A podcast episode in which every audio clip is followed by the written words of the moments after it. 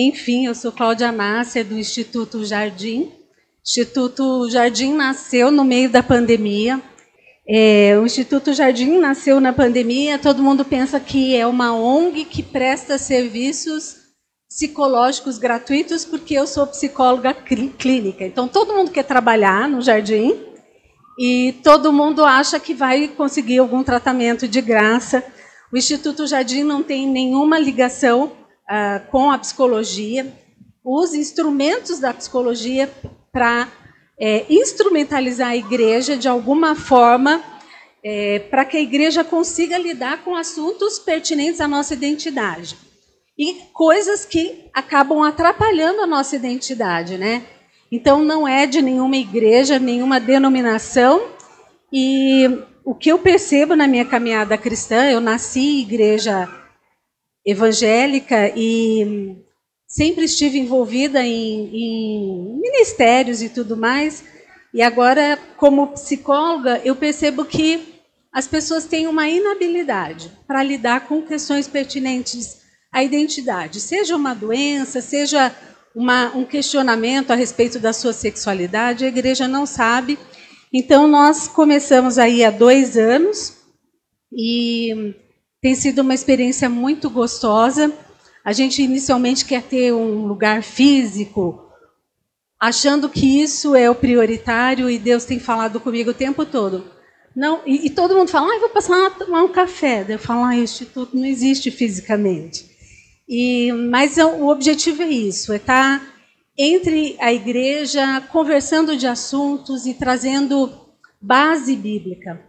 Né? E principalmente usar algumas coisas da psicologia para ajudar a igreja. O ano passado a gente teve é, fez uma parceria com uma igreja, com uma escola cristã, e o objetivo de, de fazer essa caminhada era ajudar os pais com filhos laudados e que estavam com a sua identidade comprometida porque os seus filhos tinham um laudo.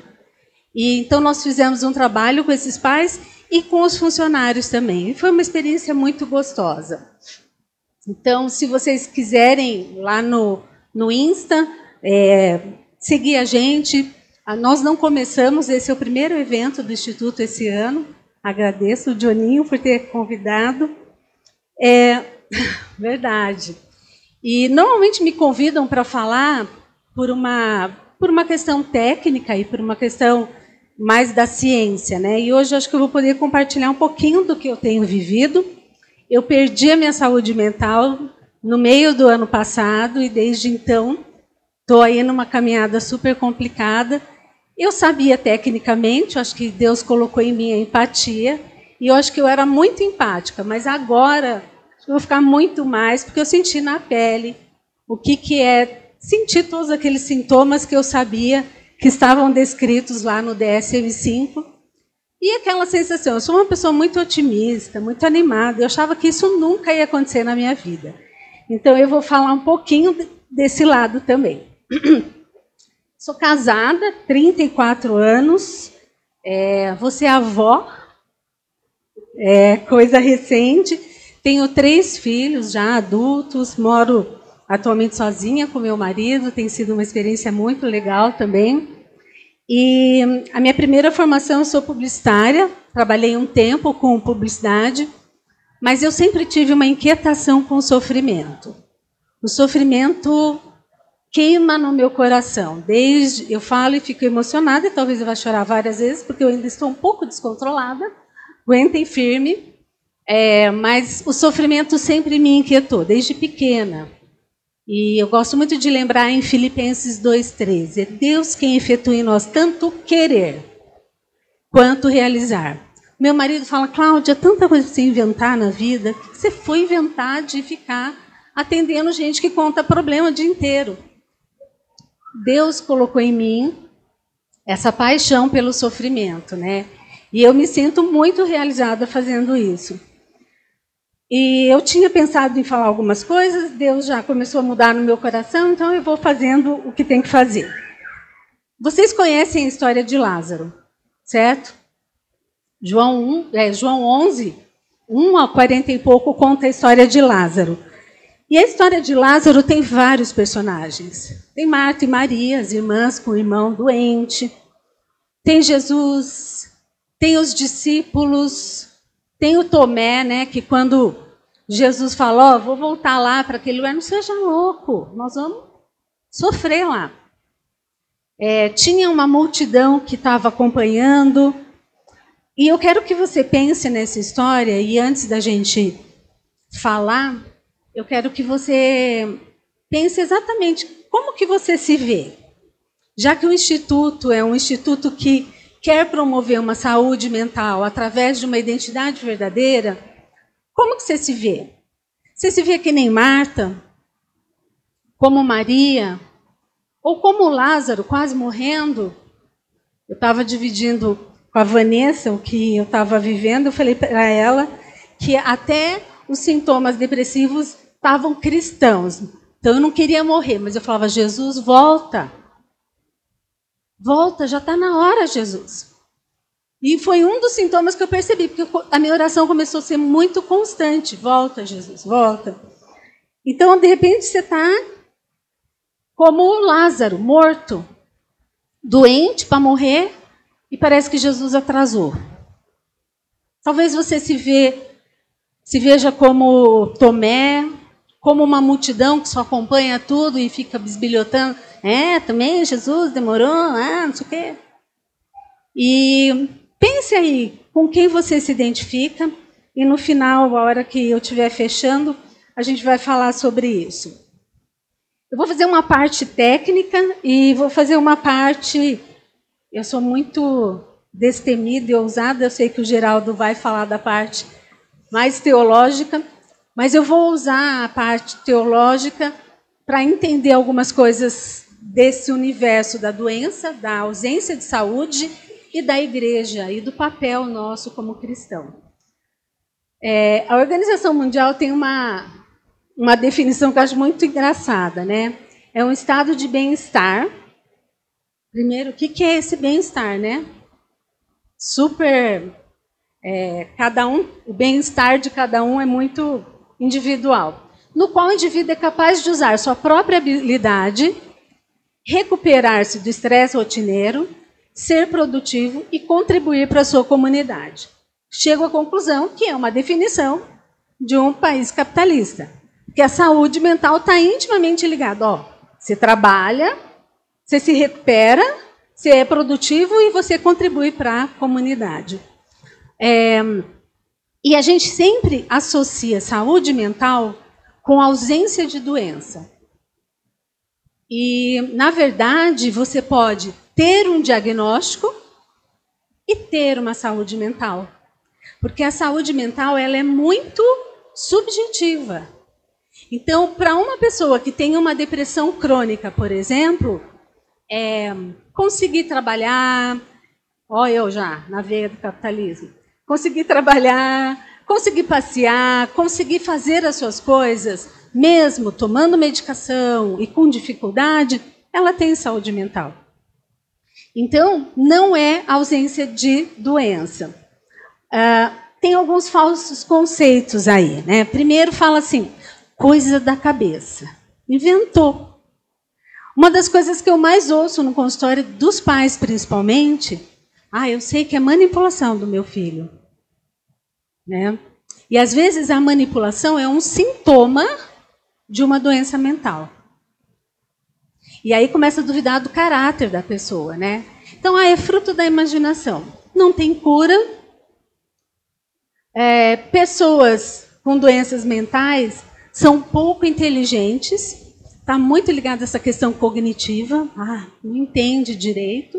Preguiçosa é outra palavra que eu ouço muito dentro do consultório.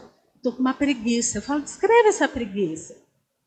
É falta de vontade? Não, eu não consigo. Então, isso não é preguiça. E essa palavra que eu odeio. Ai, feio falar isso, né? mas eu odeio. Sabe aquele comentário, não sei o quê? Ah, fraco.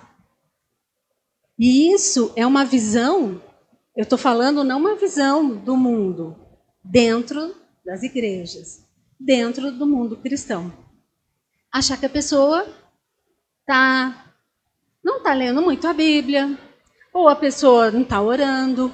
Tem algumas coisas aí que saem por aí, né, na internet. Excesso de passado, você deprime. Excesso de futuro, você tem ansiedade. As coisas velhas já passaram. Um absurdo. A minha mãe teve uma experiência numa cirurgia bem difícil.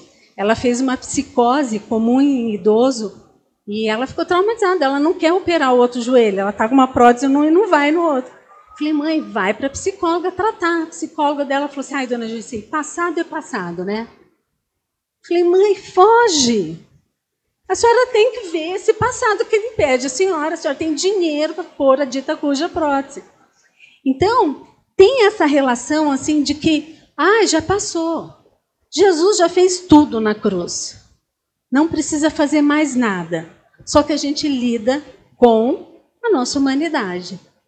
E a queda trouxe consequência. Eu, eu não falei, mas eu sou formada em psicanálise também, sou psicanalista, e vou usar o, a definição de Freud. Enquanto né, na definição da Organização Mundial da Saúde se fala em produtividade, ele fala em amar. Olha que lindo. Capacidade de conseguir amar, daí põe o trabalhar sem sofrer demasiadamente. E às vezes a gente se sente assim, né? É, ah, eu preciso demonstrar amor, mas eu estou sofrendo um pouco. Tá dando. Não sofrer para fazer escolhas em sua vida escolhas em direção ao seu desejo. Então, aquela pessoa que consegue bancar, ó, oh, eu quero isso, eu quero aquilo, e descobrindo o seu desejo, consegue realizar e sustentá-lo. Né? Essa é a definição de Freud. Mas qual será que é a definição de saúde mental para a palavra de Deus? E a gente pensa que não tem doença, né? Abra lá em Alguém abre para mim, para eu não ficar me confundindo? Provérbios 18, 14.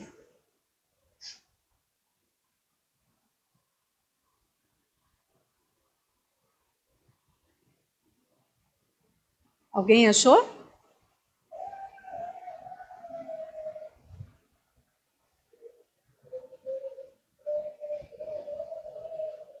Achou, Johnny? Lê para mim?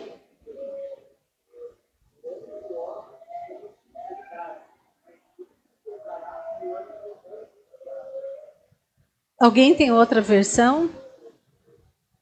Aí fala de ânimo, de angústia.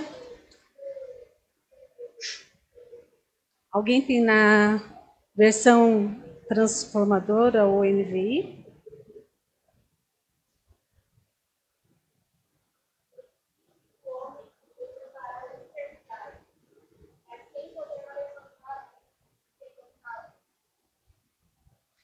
é, a gente percebe que está falando de disposição, de tristeza.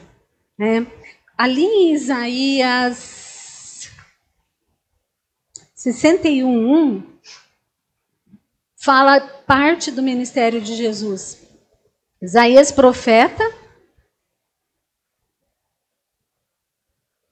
O Espírito do Senhor está sobre mim, porque o Senhor me ungiu para pregar boas novas aos quebrantados, enviou-me para curar os quebrantados de coração e proclamar libertação aos cativos e liberdade aos algemados.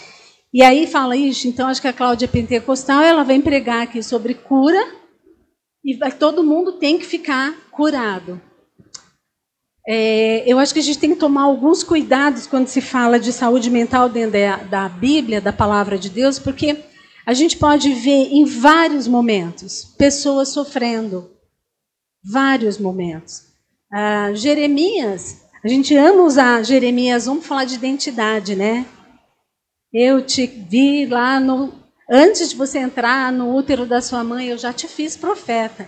E parece que é tudo muito lindo. Mas ele sofreu muito, muito mesmo.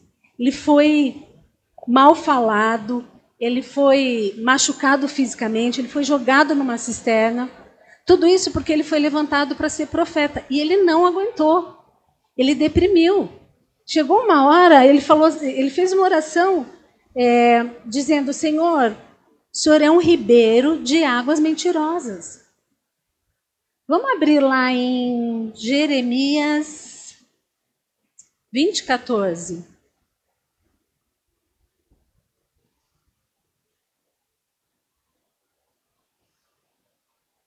Aqui é uma fala de quem está totalmente deprimido. Maldito dia que eu nasci. Não seja bendito o dia em que me deu a luz a minha mãe. Maldito o homem que me deu as novas. Deu as novas ao meu pai, dizendo: Nasceu-te um filho, alegrando isso grandemente.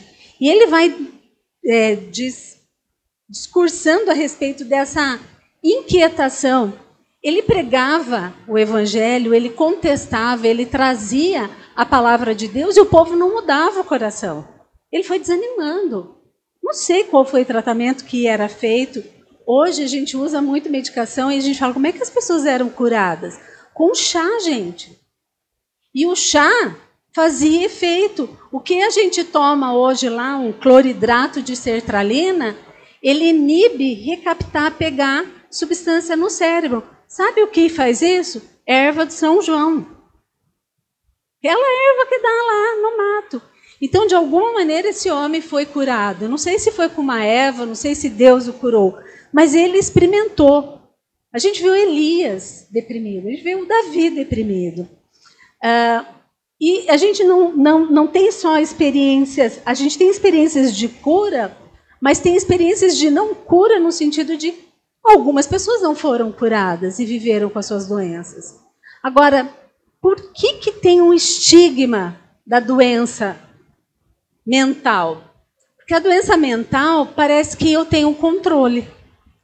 E esse vídeo que eu vou trazer aqui para vocês fala: se falássemos sobre a saúde física, os absurdos que falamos sobre a saúde mental. Eu vou ter que pôr aqui o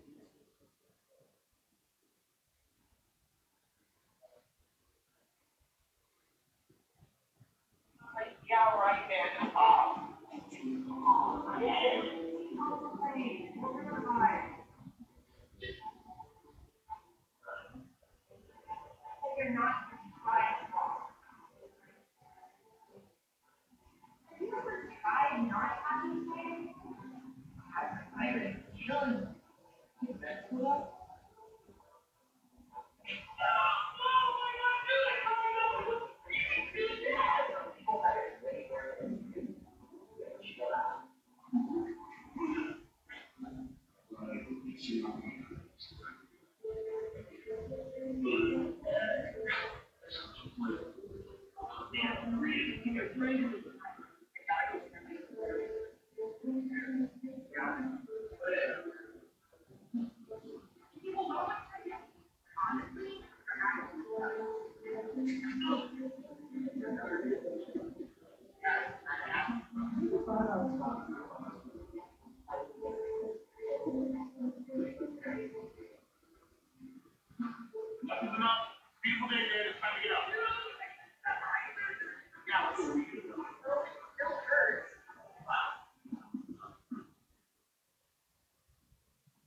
A gente está falando de como o mundo lida com doença mental. É, parece que a pessoa tem culpa. Quem tem câncer, agora eu acho que lida um pouco com culpa. Como que eu me alimentei? Será que eu tive uma vida desregrada? Mas a grande maioria das doenças físicas, a gente faz o quê? Não, eu sou uma vítima. Dentro das doenças mentais, eu sou o que provoquei. Então eu não melhoro porque eu não quero.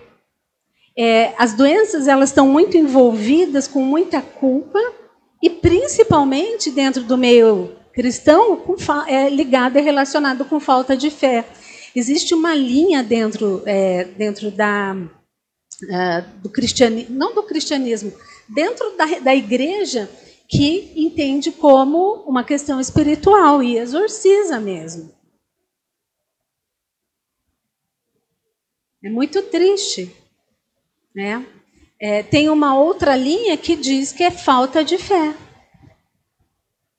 E a pessoa não consegue sair da cama, está lá numa crise. E como é que será que a gente tem que viver? Eu trouxe aqui, não vou explicar porque eu acho que isso só isso dá uma palestra inteira, mas a gente tem vários transtornos, tá? Todos os tipos de transtorno têm subtipos. Então, transtorno de humor, você tem depressão, que pode ser monopolar, pode ser bipolar. Dentro da monopolar tem dois tipos, dentro da bipolar tem três tipos. E tem as comorbidades. Sabe que nem uma pessoa tem colesterol alto, diabetes, problema na tiroide? Dentro das doenças mentais é a mesma coisa. Tem um transtorno de humor bipolar com um transtorno de personalidade ou com um transtorno de ansiedade. Então, a gente tem transtorno de ansiedade, que tem vários tipos, trans, transtornos alimentares. É, a, ah, não está comendo porque está querendo chamar atenção. É, a ortorexia é uma doença onde a pessoa tem uma compulsão por comida saudável. A minha filha teve isso. E sempre foi gordinha, a mãe meio sem noção, fez dieta a vida inteira e ela desenvolveu a ortorexia. E aí ela desenvolveu um problema intestinal, que era uma forma dela dizer que ela só podia comer comida saudável. E ela tinha síndrome do intestino irritável por ser ortoréxica. Olha que coisa linda. E a vergonha, né? E hum, vigorexia, saiu vogorexia, vigorexia, que é uma compulsão por atividade física. Tem as doenças no corpo, que a gente chama de doenças que se deslocam, são emocionais, mas deslocam. Aí a pessoa fala, ah, é só na cabeça da pessoa? Não. Ela altera o seu metabolismo. A tiroide pode ficar alterada, ela pode ter as alergias e por aí vai. Aí tem psicoses, tem perversão. Eu não quero entrar nisso, mas todas essas doenças, elas comprometem o comportamento. E o que, que a gente se preocupa dentro da igreja? Comportamento. E é o nosso primeiro erro, porque nós queremos curar o comportamento. Nós queremos recuperar. Não tenho nada contra a casa de recuperação, mas é recuperação. O que, que dá? que vai dar uma melhorada, mas pode piorar. É, aí a gente acha que nós vamos consertar a pessoa. E o que nós mais anseiamos como cristãos, e se você está numa relação de discipulado, é que acabe o sintoma. E eu já orei muito, muitas vezes. E a Bíblia fala que a gente não recebe o que a gente pede mal. Orei muito pedindo para tirar um sintoma. A pessoa não precisa disso. Eu cuidei de adolescentes na igreja que eu frequentava, na igreja Batista do Bacaxeri, por 12 anos. E teve um ano que nós fizemos um acampamento com quatro meninos autistas. Tinha todos os adolescentes e entre eles quatro autistas. E eu, muito espiritual, fiquei jejuando dez dias para Deus curar o autismo dos meninos. Olha que coisa importante. Eu, da área de saúde mental. E após um culto, um dos meninos, ele é uma graça, ele manda para mim textos até hoje. Um dos meninos, ele teve uma experiência com Deus e ele foi totalmente quebrantado. E na hora o pastor disse: Cláudia, deu ruim, deu ruim, ninguém sabe mexer com ele, vai lá, resolve. E aí eu fui lá ver, achando que ele estava tendo uma crise, já tinha tudo prescrito, os remédios. E aí ele falava assim: Tia Cláudia, eu entendi o amor de Jesus. Tia Cláudia, eu entendi quem eu sou. E esse menino chorava, e esse menino chorava, e o Espírito Santo falou assim: ele não precisava ser curado do autismo. O autismo não impediu ele de conhecer a Deus. E nós estamos preocupados com o sintoma. Igreja, acorda. Sintoma é sintoma. Se Deus não quis curar, Ele quer alguma coisa com esse sintoma. Ajuda a pessoa a viver com esse sintoma. O que, que nós estamos fazendo como igreja? De longe. Isso aqui é um cérebro normal. Tudo que é luz e imagem é sinapse. É substância neurotransmissora conversando com neurônio. Aparece em luz. É o cérebro de uma pessoa com uma depressão.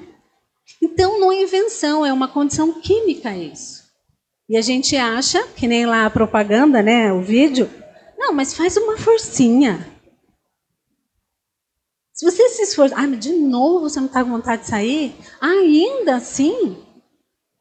E para mim, uma coisa que foi muito difícil, primeiro eu falava assim, eu sou a fundadora do Instituto Jardim, né, gente?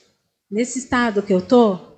E depois eu falava assim, não, mas eu tenho que melhorar logo, senão meus pacientes vão achar que se eu não melhoro logo, eles não vão melhorar. E aí eu queria melhorar. Então daí eu saía, fazia tudo que eu tinha que fazer, mas eu não aguentava. E aí encontrava a gente, ai, que bom que você está bem. eu estava destruída, porque é uma condição química. Ah, a origem das doenças mentais, se a gente for fazer um estudo é, teológico, existem muitas coisas, inclusive algumas doenças mentais estão relacionadas com possessão, mas da mesma maneira como doenças físicas na Bíblia. Mas a grande maioria tem a ver com alteração de substância no cérebro. A gente tem substâncias neurotransmissoras responsáveis, e aí, vê as substâncias? Noradrenalina, serotonina, dopamina, e elas são responsáveis pelos comportamentos. Se elas estão alteradas, eu começo a ter sintoma. Então a grande questão é que a doença mental, ela tem a ver com uma alteração no cérebro de substância, que pode ser endógeno. O que é isso? É, eu já nasci com uma predisposição para uma, uma alteração química. É, tem gente que fala, quem tem distúrbio de humor bipolar é, não tem lítio. Ninguém tem lítio no, no, no corpo. O lítio estabiliza o humor. Não, mede o meu lítio. Já veio gente no meu consultório. Mede o meu lítio para ver se eu sou bipolar ou não. Não tem lítio. Então, é, mas as substâncias do nosso cérebro elas podem estar já predispostas a não funcionarem bem, a se alterarem. Modelo de funcionamento da família, situações traumáticas e tudo mais. E pode ser por eventos externos. É, então, você vive uma experiência e a ciência não sabe explicar. Cinco pessoas participam de um evento de sequestro.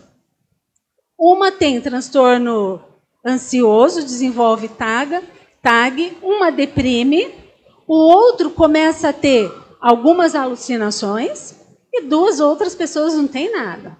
Uma larga a fé, porque Jesus não cuidou, e o outro fica mais crente. Indivíduo. Cada um funciona de um jeito. Né? A psicanálise não acredita nessa versão endógena. Não acredita que a gente nasce já com uma predisposição.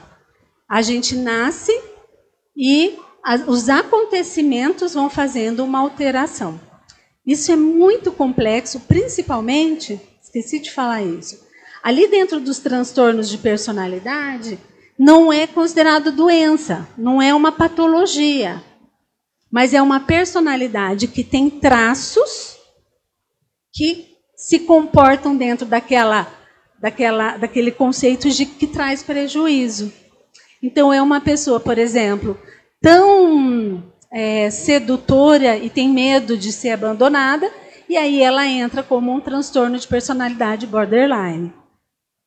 Ah, transtorno de personalidade narcisista é, não é uma doença, mas compromete a saúde e é tratado muitas vezes com medicação.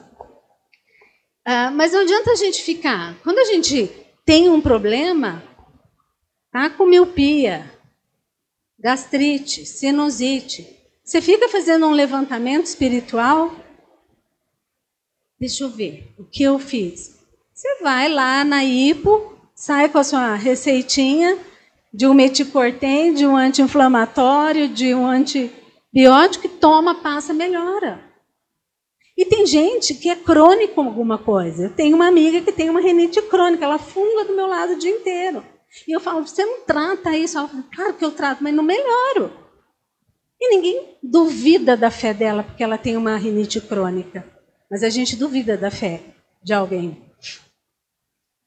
Uh, vou explicar o aparelho psíquico, porque ele é muito complexo, mas dentro da psicanálise, e a psicanálise fez muito sentido com a palavra de Deus. Eu vivi um conflito é, espiritual muito grande quando eu fiz faculdade, porque eu falei, eu não quero ser seguidora de Freud, não quero ser seguidora de Jung, e eu tinha certeza que eu não ia para a psicanálise. Eu falei, vou para qualquer coisa, menos Freud. Ele é um cheirador de cocaína, um tarado sexual, apaixonado pela mãe. Não vou. E o pior é que foi a teoria dele que fez sentido. E na teoria dele, a gente parte do princípio, ele usa uma analogia de um iceberg, que tudo que é branquinho, que são os nossos comportamentos e que está na consciência, e que isso que é um indicativo de que está doente, ah, tem alucinação, ah, tem é, ansiedade, ai, é muito explosivo. Ele é fruto dessas três estruturas, id, superego e ego, se conversando, que na verdade não é muito conversa, na verdade é uma briga.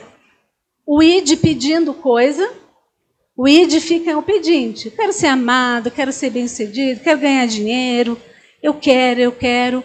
O id, ele não tem noção do que é certo e errado. Por isso que você pensa em matar as pessoas. Por isso que você fala, gente, eu não me converti. Não é possível isso. E Paulo fala dessa milícia da carne. Então, o id, que a psicanálise fala, é a nossa carne, que em Romanos 6 diz que ela foi enterrada com Cristo. Agora, logo depois, o que, que Paulo fala? Cuidado para que você não seja escravizado. Então, o meu desejo pode me escravizar. E tem outra coisa, além dele ser amoral, ele é atemporal. O que, que é isso? Está registrado. Tudo que acontece na nossa vida está registrado de uma maneira que a gente não tem nem noção como é. Agora, se eu sou animal irracional, eu tenho só o id só o impulso, só o desejo. A gente pensa em alguns lugares que a gente frequenta e a gente fala, nossa, está perto de animal irracional, porque é só desejo. Graças a Deus, Deus nos fez seres pensantes, racionais, e que tem essa segunda estrutura que é o superego, que nós pais, aí os pais entram, que ajudam a formar essa estrutura e que teoricamente, controla o, super, é, controla o id. Mas o meu superego não conseguia controlar o meu id, porque o meu id queria cama, queria chorar, não conseguia fazer as coisas, e o meu superego não era convincente. Ele tentava, mas não conseguia. E o meu ego, que é o meu eu, faz um, uma conciliação aí. Ou seja, essas três estruturas se conversam, não nem sempre harmoniosamente, e o que sobra branquinho lá é comportamento. E quando o comportamento começa a trazer prejuízo, falta de saúde mental, é doença.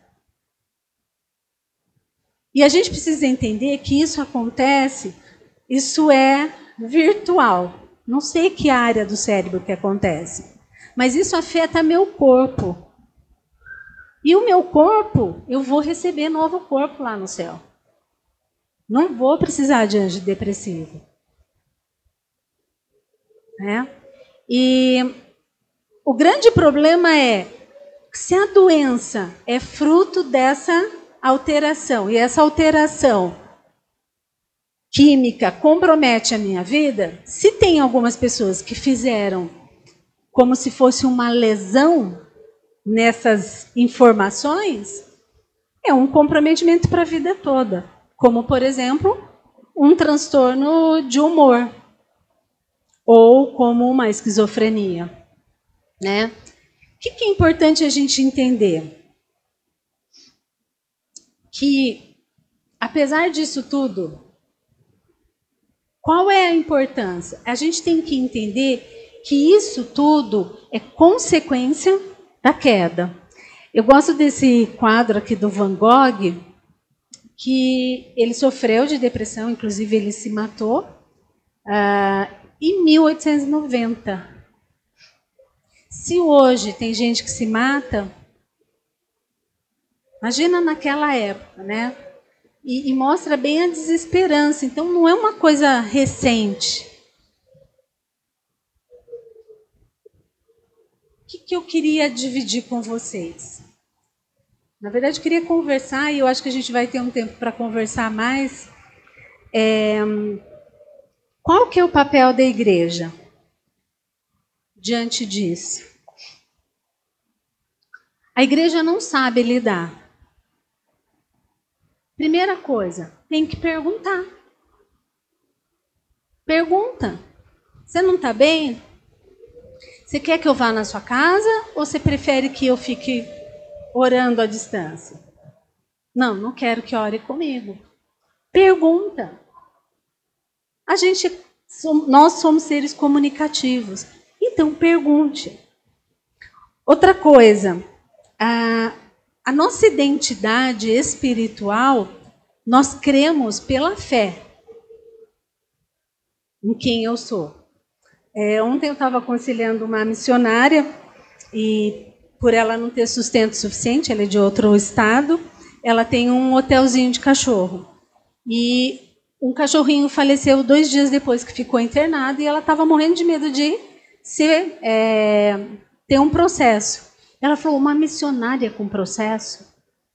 Já pensou que? Eu falei, não. Uma mulher que é filha de Deus, que é empreendedora no país, por uma questão, que é missionária e não tem o sustento, tem um hotel, aconteceu uma fatalidade e está lidando com. Então, olha como é difícil a gente trabalhar a nossa identidade no meio dos acontecimentos. Porque eu sou um ser espiritual que creio em algo, eu lido com o meu corpo e eu tenho as minhas emoções. Outra coisa, doença mental é cara. Muito cara. Ai, de novo, diz que teve que mudar a medicação. Fecha a sua boca, põe a mão no seu bolso, porque você é representante de Jesus aqui na terra. E nós, como igreja, temos que ajudar a pagar remédio, temos que fazer comida quando tem alguém, ai que bonitinho isso, quando tem alguém com uma crise na família. Ai, porque não, eu vou lá e vou mandar uma mensagem, estou orando. Ai, gostoso. Mas não é só de oração. Eu não consegui recolher roupa. Chegou um momento as roupas endureceram na minha cara, na minha casa, porque não, não recolhia. Falei, meu marido, hora de você aprender a fazer serviço de casa. Então, a igreja precisa ser. E para eu terminar, quem é a igreja? A igreja é quem Deus escolheu amar e entregar o seu filho Jesus, e nós fomos enxertados. Eu amo esse texto de João, que eu fui enxertada no corpo de Cristo, na videira verdadeira. Então, eu não ficava me esforçando, ai, Cláudia, se anima, se anima mas eu ficava renovando na minha mente. Eu lia textos que me lembravam. Então eu não me esforçava para ser a videira. Eu renovava a minha mente. Papel da igreja, muitas vezes, olha, eu vou lá ficar com você. Você quer que eu leia a Bíblia? Não, não quero. Vamos assistir um filme? É oferecer. E como corpo de Cristo, eu fui enxertada no corpo de Cristo, eu fui eu sou parte do corpo de Cristo e eu represento Jesus. E para a gente terminar, vamos pegar esse texto que eu acabei de ler lá no começo. Lázaro estava doente, morreu. Quem se identificou com Lázaro aqui? Levanta a mão. Ninguém se identificou? A Vanessa se identificou como Lázaro. Lázaro estava morto. Jesus foi lá e fez o quê? deu vida. Soprou vida de novo. Ele ressuscitou. Ressuscitou e saiu andando? Não. Ele estava. E aquilo era o quê? Cheiro do quê? Morte. E quem que Jesus pediu para ir tirar as ataduras?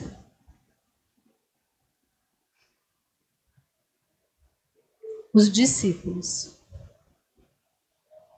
Então, a igreja tem que pôr a mão no que fede. E às vezes não vai mudar o comportamento rapidamente. E você, como igreja, ficar lá amando, cuidando, perguntando o que a pessoa precisa. Quando que nós vamos sair desses lugares que a gente fica fazendo, fazendo, fazendo culto, engordando, engordando, engordando e a igreja não faz papel? A gente tem que ir ajudar, perguntar. É desesperador. Eu achei por muitos anos na minha vida que Deus tinha errado quem era meu pai.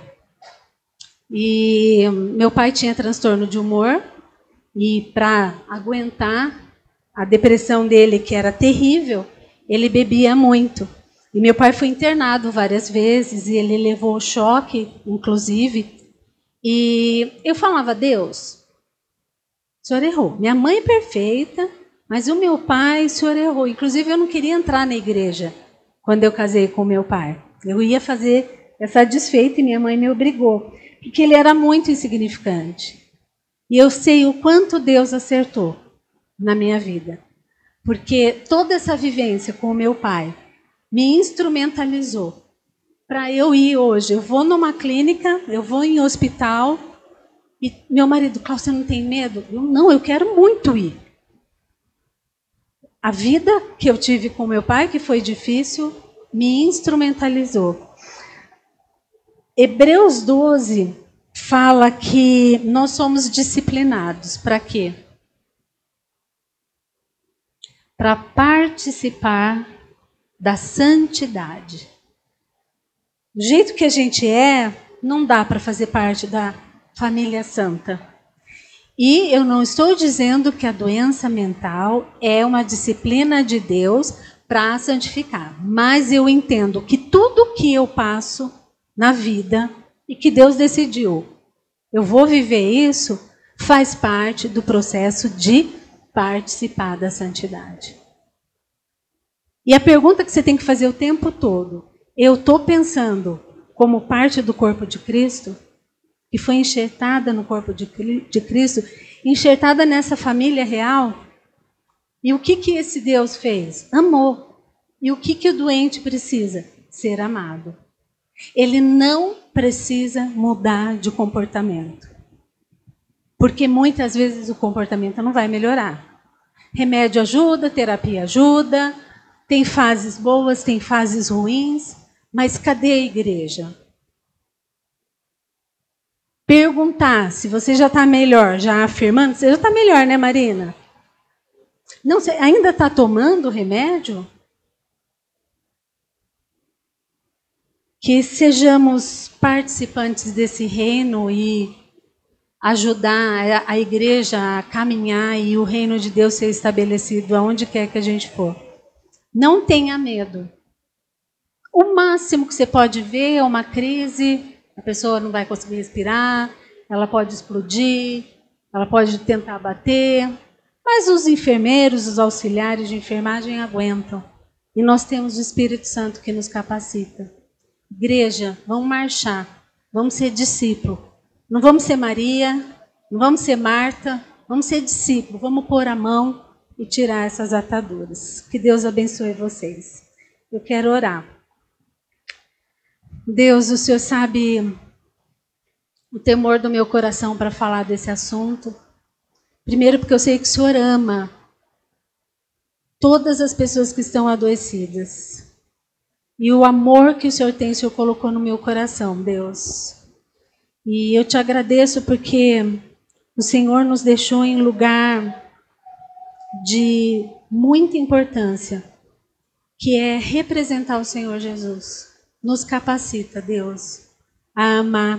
Nos capacita, Deus, a enxergar em nós mesmos a, às vezes, uma condição que não está tão saudável. Dá humildade para a gente se tratar, Deus. Dá humildade para a gente reconhecer que a gente precisa do Senhor, que a gente precisa de tratamento. E que eu peço especialmente por essa igreja, Pai, que ela seja reavivada, em nome de Cristo Jesus. E que o Senhor dê, assim como está lá em Coríntios, a mente de Cristo, para que a gente possa entender esse universo tão difícil, mas esse universo que o Senhor se preocupa. E eu creio, ó Deus, eu creio que essa igreja pode marchar, tirando as ataduras um do outro. Às vezes a gente pensa que a nossa atadura saiu toda e ainda tem uma parte, mas não deixe a gente ficar vendo pessoas vivas, salvas, mas imobilizadas por causa das suas feridas e por causa da carne. Em nome de Cristo Jesus. Amém.